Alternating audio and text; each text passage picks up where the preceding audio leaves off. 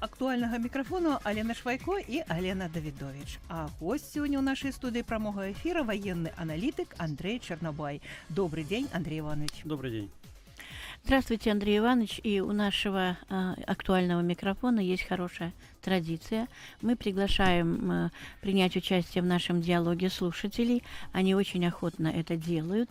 И давайте на этот раз то же самое мы сделаем. Итак, уважаемые слушатели, наш номер телефона в студии 317 97 21, код Минска 017. Можно прислать к нам и смс вопрос на короткий номер 1062.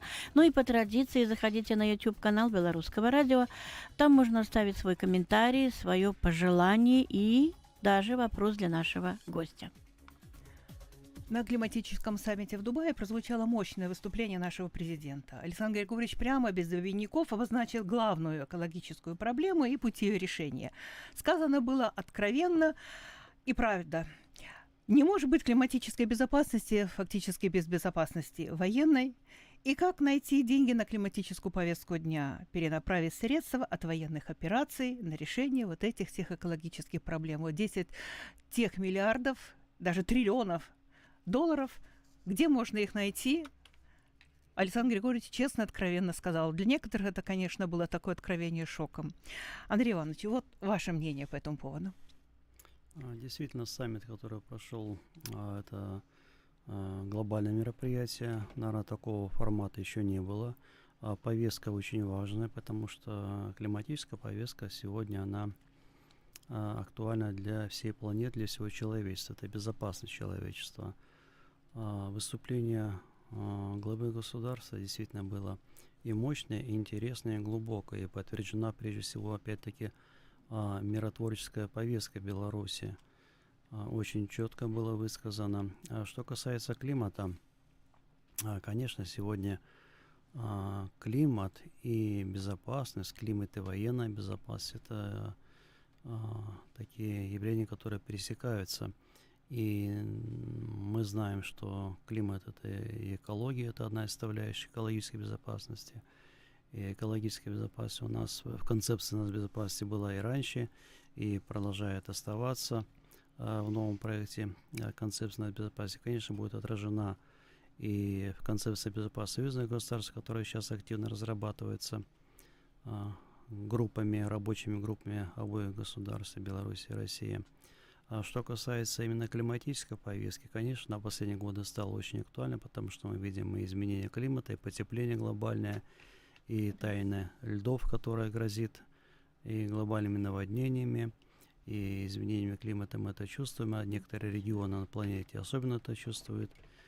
А, и неоднократно, и даже вот э, в деятельности ДКБ вопросы экологической безопасности рассматривались, в том числе и климатической повестки. Что интересно, и НАТО а, тоже очень активно а, рассматривает вопросы климатических изменений. И мне кажется, это вот одно из направлений – по которому мы можем разговаривать о ДКБ и НАТО, потому что диалог необходим. А, диалог у нас, к сожалению, сейчас нарушен, но начиная с, даже с таких моментов, где-то гуманитарная повестка, климатическая повестка, надо находить какие-то а, взаимные интересы и разговаривать, потому что начнем хотя бы с этого, и будет какое-то взаимодействие, потому что между такими структурами, как у ДКБ и НАТО, конечно, диалог необходим. И у ДКБ неоднократно предпринимала попытки а, вернуться к диалогу, а, предлагал это свою повестку, но НАТО, к сожалению, навстречу не идет в данной ситуации. Ну, хотя бы с этого надо начинать. Андрей Иванович, вот э, в чем действительно такая вот угроза от военных действий? Видимо, от производства оружия, которое тоже, как э, любой технологический процесс, тоже дает выбросы и так далее и тому подобное. Это, видно, все суммируется, и получается, что вот от военных действий, от э, усиления вооружений, от то, что э, военная угроза э, между странами пере, э, очень сильно э, в последнее время стоит, это вот вопросы военной безопасности. Э, видимо, вот все вместе в купе и дает, так сказать, в этой вот сумме даже вопросы экологической безопасности взаимосвязаны. Ну, конечно, здесь целый ряд направлений, потому что, смотри, даже вот возьмем Украину, где ведутся боевые действия. а, населенные пункты, крупные населенные пункты, промышленные предприятия, а, причем предприятия, а, скажем так, экологически небезопасные. То есть, естественно, их разрушение приводит к каким-то техногенным катастрофам. Это один момент. А второй момент, э, мы видели неоднократно и видеосъемку, и где-то фотосъемка. А, лесов практически не осталось на территории ведения боевых действий. Все выгорело, все уничтожено. Это, соответственно, тоже влияет на экологию. Но э, если говорить о промышленности, конечно, военная промышленность занимает очень большой такой а, сектор общей промышленности государств.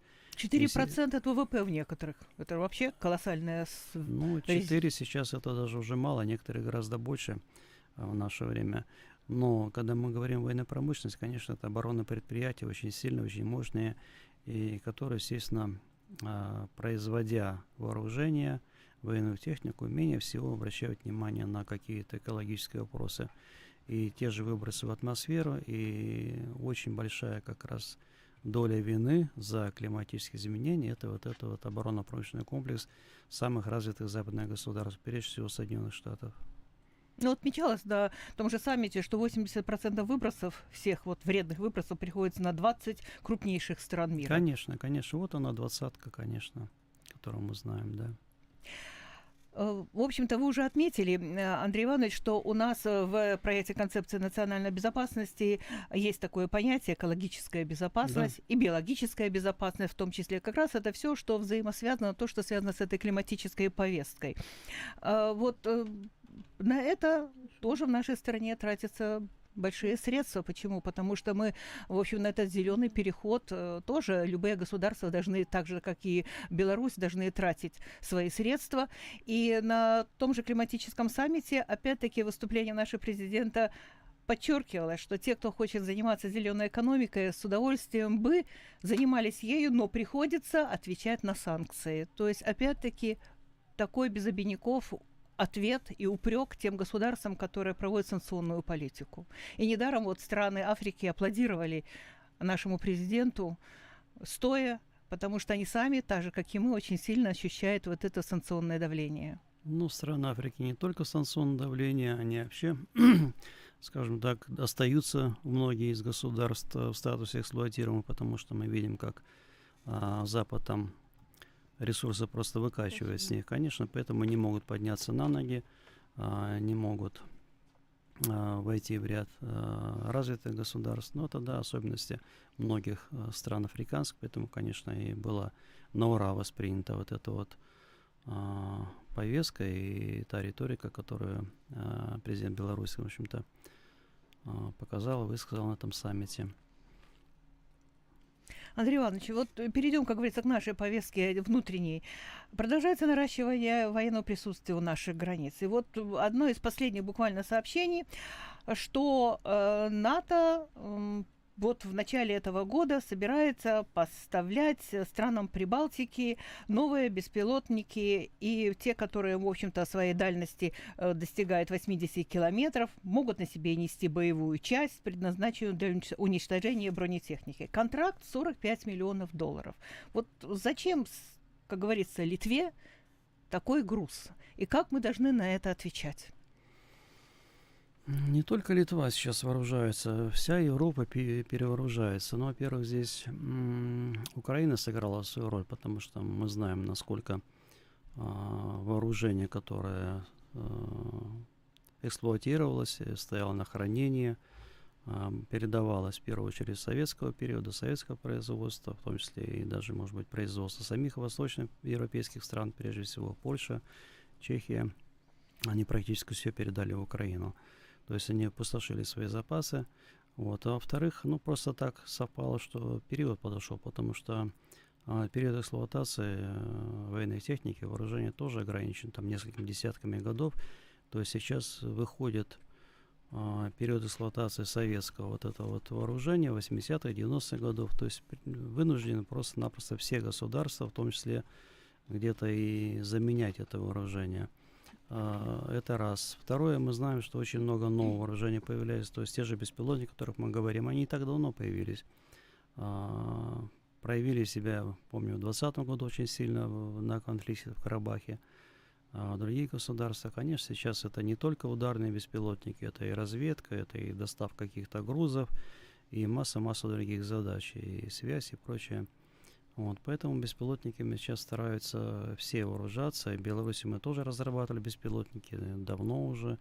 И помним в последнее время, какое внимание глава государства обращал внимание на разработку а, беспилотных летальных аппаратов, потому что ну, это сегодня современное вооружение, а, которое очень важно.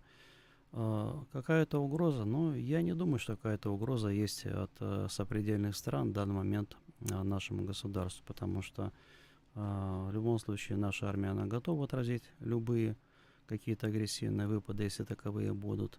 Но я думаю, там тоже все-таки э, политическое, военно-политическое руководство понимает, что нет смысла с Беларусью связываться и не надо, нет в этом необходимости, потому что ответ будет очень такой решительный и серьезный. Поэтому, ну, выражается, потому что любое государство хочет быть готовым к развитию ситуации, то есть содержать свои вооруженные силы в готовности. Поэтому, ну, пусть об этом думают военные, я думаю, там какие-то меры реагирования принимаются. А люди должны спокойно работать, жить, меньше всего обращать на это внимание. Но со всеми этими военными угрозами, правда, это, конечно, зона ответственности нашего политического руководства, военных. А вот. Но, тем не менее, мы прекрасно понимаем, что сегодня в одиночку, как говорится, не выстоять. В этом отношении нам очень важно военно-политическое сотрудничество со странами и членами ОДКБ. Недавно вот прошла сессия ОДКБ в Минске, саммит ОДКБ. Э, говорилось о том, что прошло успешное наше председательство. Вот давайте ваше мнение о том, насколько важна эта структура ДКБ и насколько она эффективна на данном этапе? А, да, действительно, знаменательное событие недавно произошло, то есть э, саммит ОДКБ в Минске. А Беларусь передавала председательство Казахстану. А председательство ОДКБ – это такой, знаете, процесс незаметный, в общем-то, для обывателя – тут нет каких-то ярких моментов, э, которые бы все заметили. Это рутинная работа, но даже тот момент, вот, что а, на саммите был подписан такой значительный пакет документов, э, которые в том числе меняют где-то и структуру организации, какие-то новые задачи появляются. Это говорит о многом, это говорит о том, что действительно в период председательства Беларуси было сделано очень много. Ну и, конечно, мы не можем не сказать о ярком событии, о международной конференции уровня по евразийской безопасности. Это тоже связано с деятельностью ДКБ. Это вот, чисто это белорусский вклад, это а, развитие аналитической составляющей ДКБ, о которой президент Беларуси говорил не раз, в том числе еще до нашего председательства в ДКБ. А, что касается, много очень говорилось о отсутствии представителя Армении, а, премьер-министра Армении. А, конечно, для нас это несколько неприятный момент, потому что мы хозяева, uh-huh. а сами тому пригласили гостей, конечно, мы вправе были ожидать, что все гости приедут. Но здесь надо учитывать э, внутри политическую установку Армении. То есть э, в данном случае я считаю, что Пашинян действовал исходя из э, ситуации в самой Армении, потому что после э, осенних событий в Карабахе, после вот э, той ситуации, когда, в общем-то, Карабах перестал существовать как таковая, не признали республика, конечно, мы помним, какие протесты были в Ереване, а, какое общественное мнение в Армении, в том числе по отношению к УДКБ. Ну, еще надо сказать, и серия визитов, замеж... Э, так сказать, заморских гостей, которые тоже, видимо, накачивали своей уже повесткой дня того ну, же Пашиняна. Конечно, Армения сейчас а, стоит на распутье, естественно, пытается оторвать ее от НТКБ и от России. А, ну, надо сказать, что, допустим, в прошлом году такой же саммит, помните, проходил в Ереване. Вот накануне этого саммита был проведен а, армянскими социологическими службами опрос, и тогда общественное мнение практически разделилось. Около 40% выступало за выход из ОДКБ, около 40% выступало за то, чтобы остаться в организации. А сейчас, естественно, конечно, после а, последнего конфликта. Мы знаем, на последнее время три таких было конфликта. Вот это 16 год, 20 и вот 23 Это мнение пошатнулось и настораживает, наверное, в том числе и высказывание э, премьер-министра Армении о том, что э, да, пока Армения остается в ДКБ, но этот вопрос будет решаться с учетом национальных интересов э, страны и с учетом общественного мнения. Общественное мнение в Армении, к сожалению, настроено не очень в сторону ДКБ. И даже вот я приведу пример. 18 год, а Пашинян, по-моему, в мае 18 года пришел к власти, и знаем, каким путем он пришел. Он пришел через улицу, через поддержку Запада. Это, тоже, конечно, а, настораживает.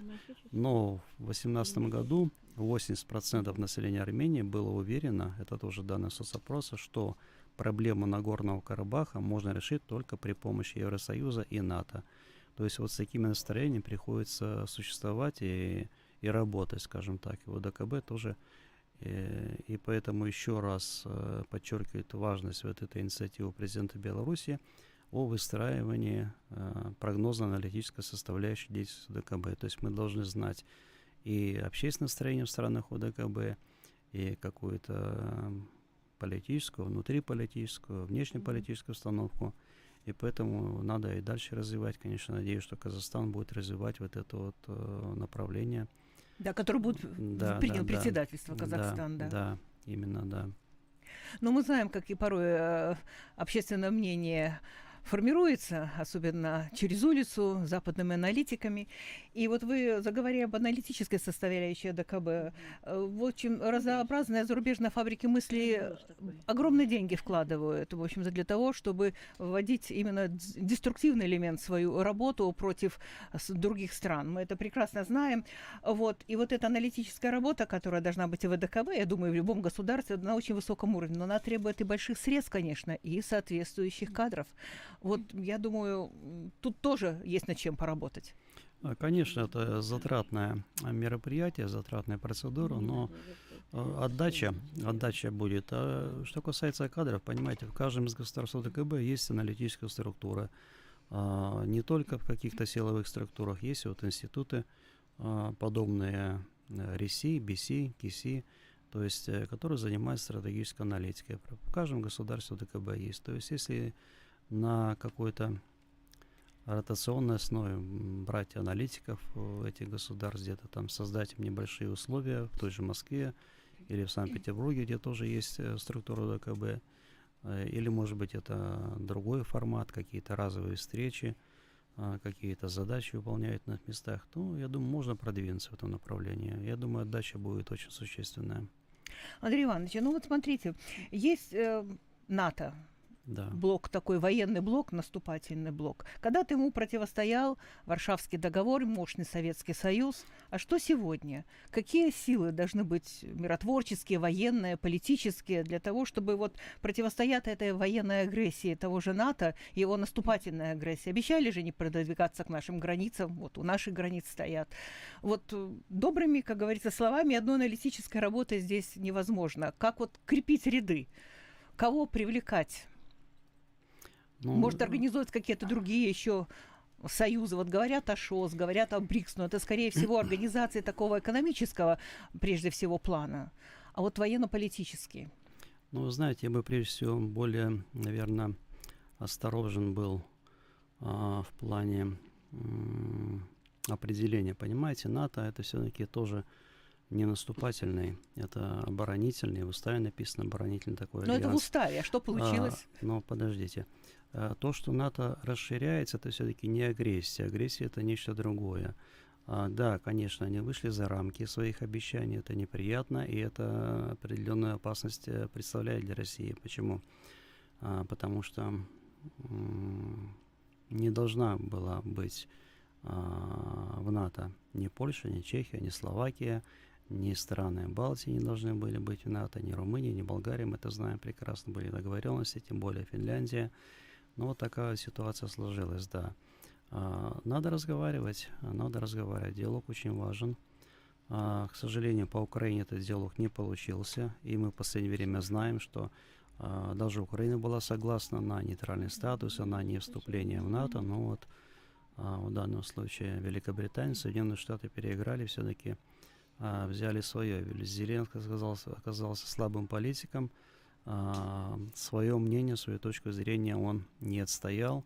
И вот это привело к сотням тысяч жертв, а, к потере территории, а, под вопросом а, самого существования Украины, потому что мы не знаем, когда закончится, чем закончится, а, будет ли такое государство вообще существовать. Ну, поэтому, да, НАТО в Украине очень сильно себя проявляет. не в открытую, конечно, но те же поставки, те же советники, та же помощь в разведке а, в цели указания. По сути дела, да, сейчас а, в Украине НАТО чужими руками воюет с Россией. Мы это а, прекрасно понимаем. Да уже этого не скрывают. Это ник- никто не скрывает, да, поэтому вот такая ситуация сложилась, да. Сложно говорить, что дальше будет. Но, тем не менее, а, мы не считаем НАТО своим противником, а, поэтому надо, еще раз говорю, пытаться какой-то диалог а, находить и пытаться разговаривать, потому что, когда будем разговаривать, ну, больше уверенности в том, что какие-то вопросы можно будет разрешать мирным путем. Но Беларусь время призывает и к переговорам, и к диалогу. Но вы же прекрасно понимаете, также все знают, что сегодня в мире любят и уважают силу. И, в принципе, силе противостоять очень сложно. И, видимо, в общем-то, а ядерное тактическое оружие, которое прибыло на территорию нашей э, страны, видимо, тоже говорит о нашей силе. Ну, знаете, э, сила как раз в том, чтобы это оружие никогда не применялось. А, то, что оно здесь находится, ну, обстановка такая. Значит, э, была необходимость, чтобы оно находилось здесь. А, но это тактическое ядерное оружие, это не то а, ядерное оружие, которое находилось на территории Беларуси в советский период. Там мы знаем, что там стратегическое вооружение находилось. Тополя это стратегическое. да. Конечно, Мгм. конечно, да. Вот. Это на- всего-навсего тактическое вооружение, то есть э, это не угроза никакая Западу, а, это чисто оборонительное вооружение. То есть это мы лишний раз говорим, что мы готовы защищать свою землю, защищать свою независимость, в том числе при помощи наших союзников, в данном случае Российской Федерации. Ну, не, не единожды мы подчеркиваем, что мы никому не угрожаем и, так сказать, не- конечно, А, конечно. Вот. Но вот э, возвращаясь к ДКБ и вообще, как вот нам э, э, крепить наши ряды? Вот не на той же саммите ДКБ не единожды говорят о том, что э, э, нужна солидарность очень важная в этой ситуации. Вспоминали ситуацию в Казахстане, когда была проявлена, так сказать, сила, и, в общем-то, солидарности. Вот. вот в этой ситуации как быть? Армения, в свое время Азербайджан, Грузия повыходили с того же ДКБ. Как вот здесь вот Какие здесь стратегические есть моменты и как работает аналитика? Понимаете, вот мы сравниваем ДКБ, НАТО сравниваем. НАТО сейчас, ну, ни много ни мало 31 государство. Да. И, в принципе, больших разногласий в национальных интересах а, членов НАТО нет. Поэтому там как-то относительно спокойно. Да, где-то бунтует Венгрия, где-то бунтует э, Турция. Могут высказать свое мнение. Но в основном у них э, э, согласие. У ДКБ всего 6 государств, но э, национальные интересы очень у некоторых государств разнятся. А, та же Армения, у них свои интересы. А, тоже Казахстан, он очень четко отстаивает свои национальные интересы. Ну, видимо, это Да. правильно. Это, с одной стороны, правильно, а с другой стороны, эти интересы не всегда совпадают с интересами нашего объединения, то есть ОДКБ. А, И поэтому мы знаем, что Казахстан также открыт для Запада, а, также сотрудничает и с НАТО, и с Соединенными Штатами а, в интересах своих национальных. Вот. Но будем надеяться, что все-таки вот сейчас а, во главе ОДКБ Казахстан сумеет а, много решить и в пользу организации, даже пользуясь тем, что и Такаев очень уважаемый а, лидер во всем мире, а, и он имеет а, выходы во многие структуры. Ну, будем смотреть. Конечно, вопросов очень много в ДКБ накопилось, их надо разрешать. И вот еще раз мы возвращаемся к этой аналитической структуре, она очень сильно поможет прогнозировать появление каких-то сложных моментов и заранее предупреждать. То есть это необходимо. Ну, в любом случае, мы э, сотрудничаем и являемся членами ДКБ, но сотрудничаем с нашими стратегическими партнерами, прежде всего в военной, политической безопасности и военно-технической э, сфере. Это с Россией, с другими странами, с Китаем в том числе. Видимо, тут тоже проявляется наша сила, мощь и разум. Ну, конечно, прежде всего с Россией. У нас э, стратегический союзник это Россия и в сфере. Что касается Китая, конечно, это большое преимущество для Беларуси, то, что мы с Китаем а, в таких хороших отношениях а, находимся, а, в том числе и большую помощь нам оказывается а, в военно-технической сфере. Мы знаем, что даже вот эти ракеты, первые, которые были белорусские, они были все-таки произведены при помощи Китая.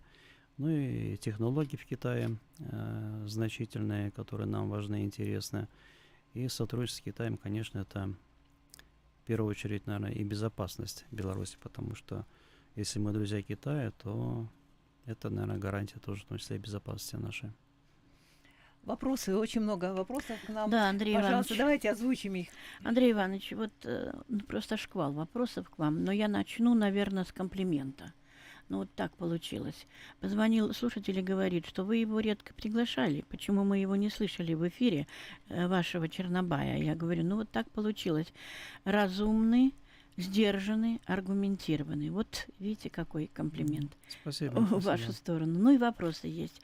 Начнем по, по климату или про, про АДКБ пока? Наверное, по очереди. Как По люди очереди, да? звонили, конечно. Давайте тогда по очереди.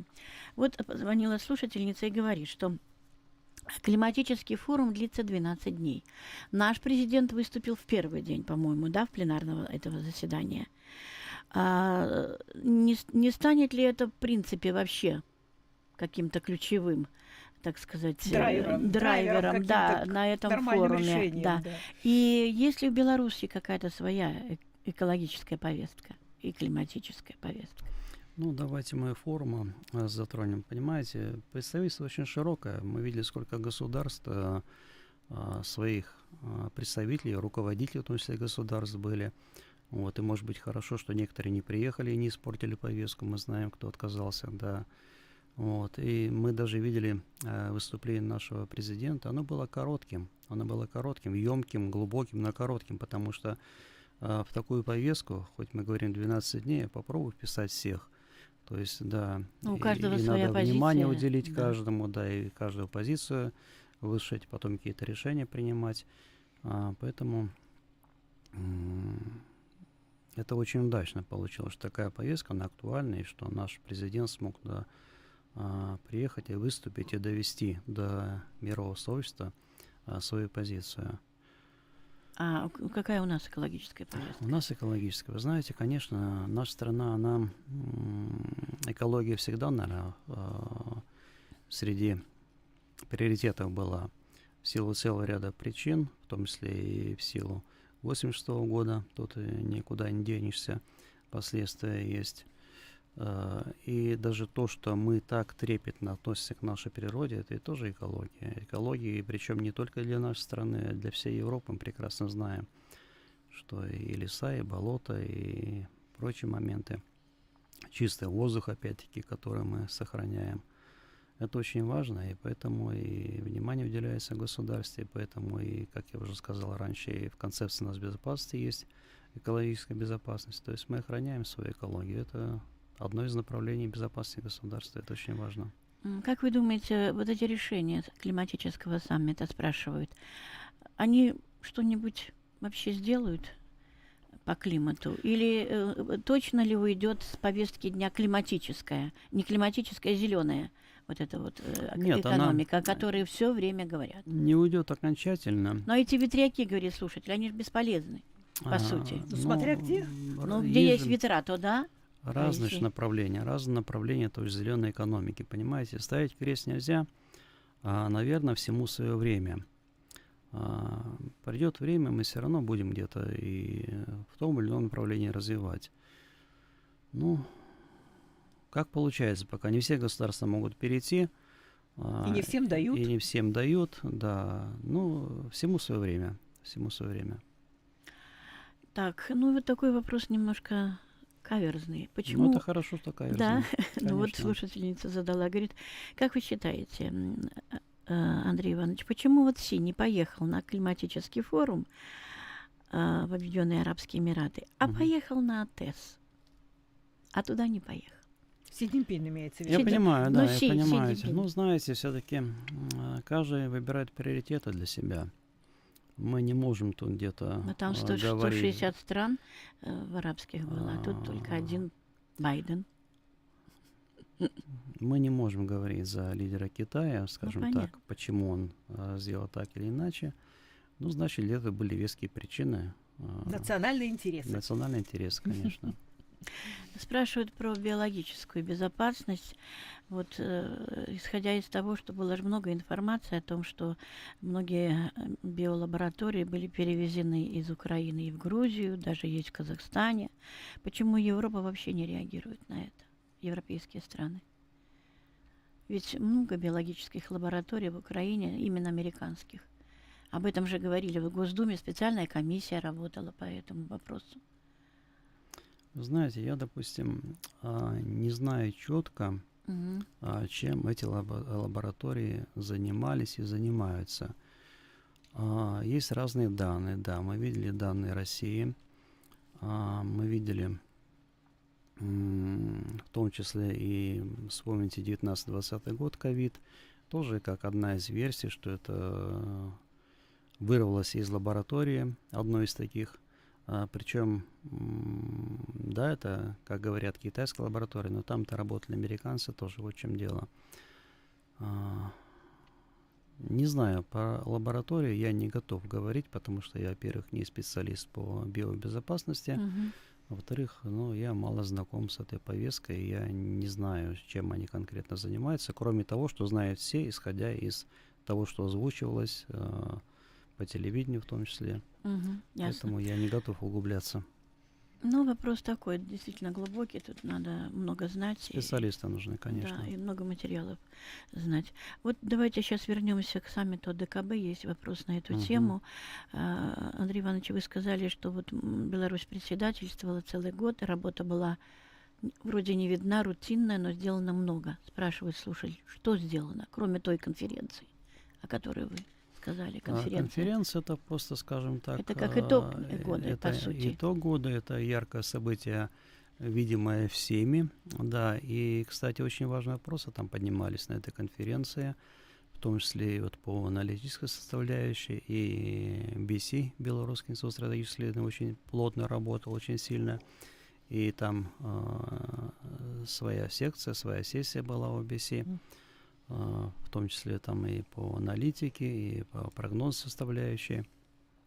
А, Вопросы евразийской безопасности, они важны. Они даже выходят за рамки ОДКБ, а, за рамки нашего такого пространства. Это все евразийское пространство. Мы видели представительства э, там и арабские страны, и многие-многие, и от Китая до Ближнего Востока, не говоря Вы уже... были на этой конференции, работали? Э, Нет, в этот момент я занимался другими вопросами. Ну, Лично ясно. я там не участвовал. Но наши сотрудники беседы там очень активно работали. Мгм. Очень активно работали. А, Понимаете, а, учения, учения, можно было то сказать, да, но учения это ежегодное. А, Они проводятся во всех странах поочередно, ежегодно. Одни, вторые, третьи, там целый перечень. Всего, наверное, порядка полутора десятков разных учений в ОДКБ насчитывается. И не только военные, мы знаем, что и МЧС работает, и МВД работают.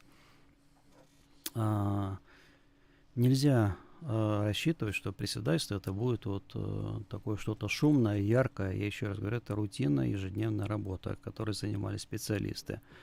А, итог. А, мы видели, что подписывались э, какие-то соглашения, документы, но некоторые из этих документов, они еще даже в открытом доступе э, не появились. То есть э, я не могу сказать, я не участвовал в подписании этих документов, в разработке этих документов. Вот. Но сам факт, то, что целый такой пакет был. 15 а, пакетов, да, из 15 да, да, документов конечно, это уже да? о чем-то говорит. Да, и то, что новая структура какая-то, и новые задачи ОДКБ, это тоже о многом говорит. Вопрос вам как аналитику. Так. Значит, как раз вот э, возвращаясь к климатической повестке, э, значит, э, специалисты грозятся глобальным потеплением, которое ведет к катаклизмам, которых мы уже наблюдаем, и наводнения, и ураганы. А вот некоторые пререкают климатическую зиму. А вам, как военному эксперту, вопрос. А ядерная зима не грозит ли человечеству? Я думаю, не грозит. Я думаю, не грозит, потому что все-таки здравый смысл возобладает у всех и везде. Да, сейчас вот эти вот, э, мы знаем, есть международные договоры по ядерным вооружениям, в том числе и по нераспространению, и запрете испытаний, и прочее, прочее. Да, сейчас они как бы не совсем работают, вот так вот мягко сказать. Но Да. все-таки сдерживающие факторы есть, потому что, ну, это оружие самоубийственное, скажем так, ядерное оружие. Поэтому, я думаю, не грозит нам ядерная зима. То есть, когда где-то перед какой-то страшной уже чертой человечество будет стоять, опомниться. Ну, слава богу, нам еще далеко до этой черты. Но вот часы судного дня уже, как говорится, на последних секундах, не то что минутах, вот есть такой термин. Есть Ну, не будем пугать.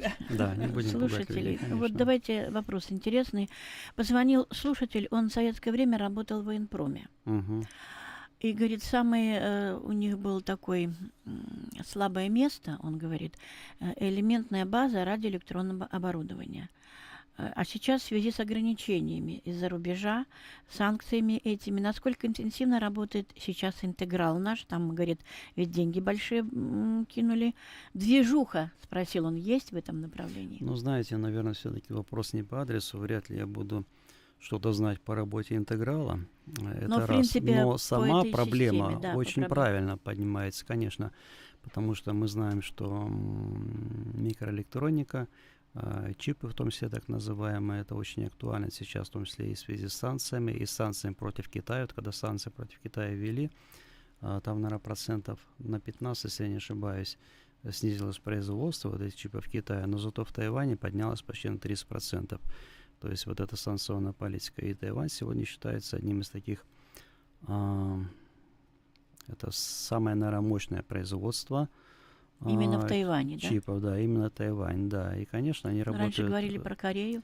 в первую очередь э, в интересах э, Запада, в интересах Соединенных Штатов, и поэтому в том числе вот эта тайваньская проблема, она будет обостряться и дальше.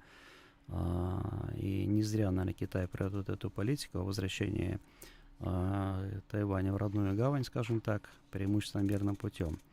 А, И глава государства Китая неоднократно говорил, и вот последние э, моменты мы видим, что Соединенные Штаты все-таки Тайвань вооружает очень сильно, а специалистов своих направляют, готовят. То есть сейчас а, в Тайване наблюдаются а, те события, которые мы могли видеть в Украине где-то в 15, 16, 17 годах. То есть когда Украина готовилась вот, э, к полномасштабной войне с Россией, то есть э, страна вооружается, не страна, а в данном случае вот мы говорим про Тай- Тайвань, а, готовится вооруженные силы, и состав готовится.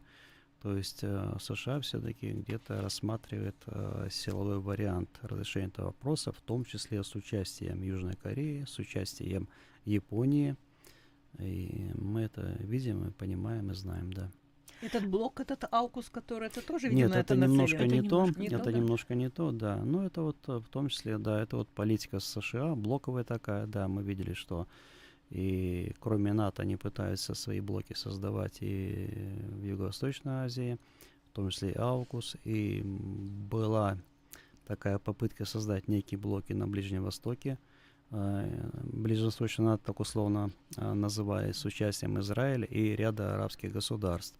И вот то, что сейчас происходит в Израиле, сектор газа, вот эта вспышка, я, допустим, связываю в том числе с попыткой сорвать а, оборонное соглашение между Соединенными Штатами и а, Саудовской Аравией, потому что одним из обязательных условий было восстановление а, дипломатических отношений а, между Израилем и Саудовской Аравией. И следом подразумевались, конечно, ряд еще а, других арабских государств, то есть это выбило бы а, полностью повестку такую вот противостояние. Это, с одной стороны, хорошо, когда прекращается противостояние арабо-израильское, но формировался бы вот этот блок, который был направлен против Ирана. Это был бы действительно агрессивный блок, который бы сдерживал Иран, и не только сдержан, но и, да, угрожал бы ему. Слушатель с вами не соглашается э, в вашем Его права. определении, что да, что НАТО это оборонительный блок. А, Я Он говорит, как говорил- правило, говорят США, говорят сразу НАТО. Ну вот хорошо, вот такой у него аргумент. Мгм. Значит, как вы считаете конкретно? Вот страны-новички, которые вошли недавно в НАТО, вот прибалтийские Мгм. страны э, бывшего соцлагеря, ну что они имеют от этого присутствия? Военные базы, да, э, значит, кормят этих военных, говорит, чужих. А экономический какой-то интерес есть в этом? Ну, А, если это оборонительный блок. Да, Или он значит, просто говорит, мы- этот блок прогуливается вот по Нет, шарику. нет, вот ему- давайте мы уточним. А, оборонительный блок, исходя из устава НАТО. там четко записано оборонительные Но документ да, догма. документ, документ. Мы говорили о том, что сейчас агрессии какой-то открытой со стороны НАТО нет. И это хорошо, что какой-то агрессии открыто нет. Э, Ползучая экспансия, да, есть, и мы об Да. этом говорили, и тоже э, мы это признаем. И мы признаем, что НАТО воюет сейчас в Украине с Россией. Об этом тоже было сказано. Но то, что слушатель не соглашается, это его право, и это хорошо, что люди не соглашаются, потому что спорить надо, спорить надо, отстаивать свое мнение надо. И такой вопрос еще, вот концепция нашей э, белорусской национальной безопасности. А Там есть какой-то, э, ну, статья или раздел о кибербезопасности? Конечно, Что конечно, делается в этом конечно. плане? спрашиваю? А, Есть же целое направление информационная безопасность, там все расписано, в том числе и вопросы кибербезопасности. А, И в новом проекте а, концепции нас безопасности мы знаем, что есть и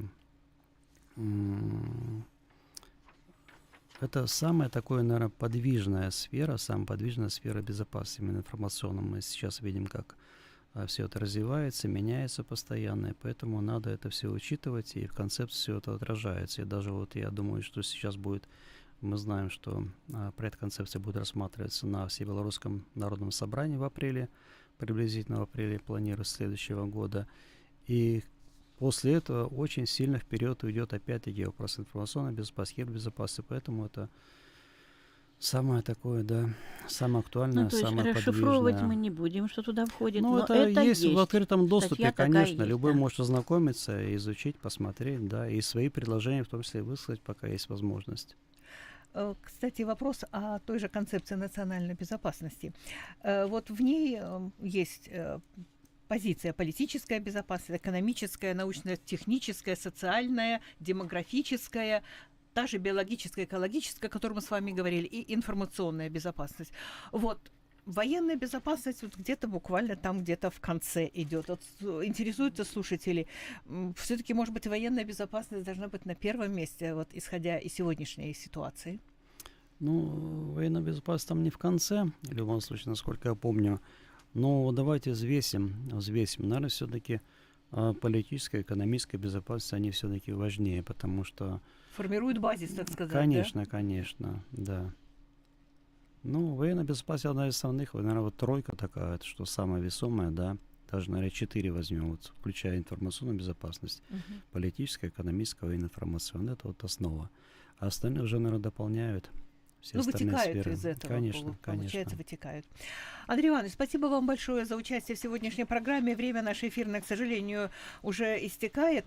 Э, Приходите к нам еще, как просят наши Спасибо, слушатели, по, спасибо. по возможности. Приезжайте. Да, Спасибо. усиливайте э, аналитическую часть. Нам всегда очень интересно, кроме того, что э, есть факты, нам еще интересна их интерпретация. Спасибо вам большое. Мне застаецца Спасибо. толькі нагадаць слухачам, што сёння ў эфіры актуальна мікрафона быў ваенны аналітык Андрей Чарнабай і падзякаваць нашых слухачоў за таксама ўдзел у нашай праграме. Сустрэнемся. Актуальны мікрафон. Аналітычная праграма. Рэклама на першым нацыянальным. Вас беспокоят боли в суставах? Они не слушаются, скрипят, щелкают, опухают и ноют на погоду. Каждое движение дается с трудом, каждый шаг болью отдается в позвоночнике. И бывает, что руки или ноги не имеют по ночам. Для тех, кто хочет успешно противостоять неизбежным возрастным изменениям, артрофитум в качестве источника гарпагозидов, которые способствуют поддержанию функций опорно-двигательного аппарата человека. Более подробную информацию можно получить по телефону 8 033 317 18 97 8 033 317 18 97 8 033 317 18 97 Я лично плачу безналично. И карту красивую свою покажу. Но код с обратной ее стороны. Шш, никому не скажу. Безналично отлично, но не надо о личном. Не сообщайте посторонним код с обратной стороны своей карты. Появился новый спортивный сайт sport5.by.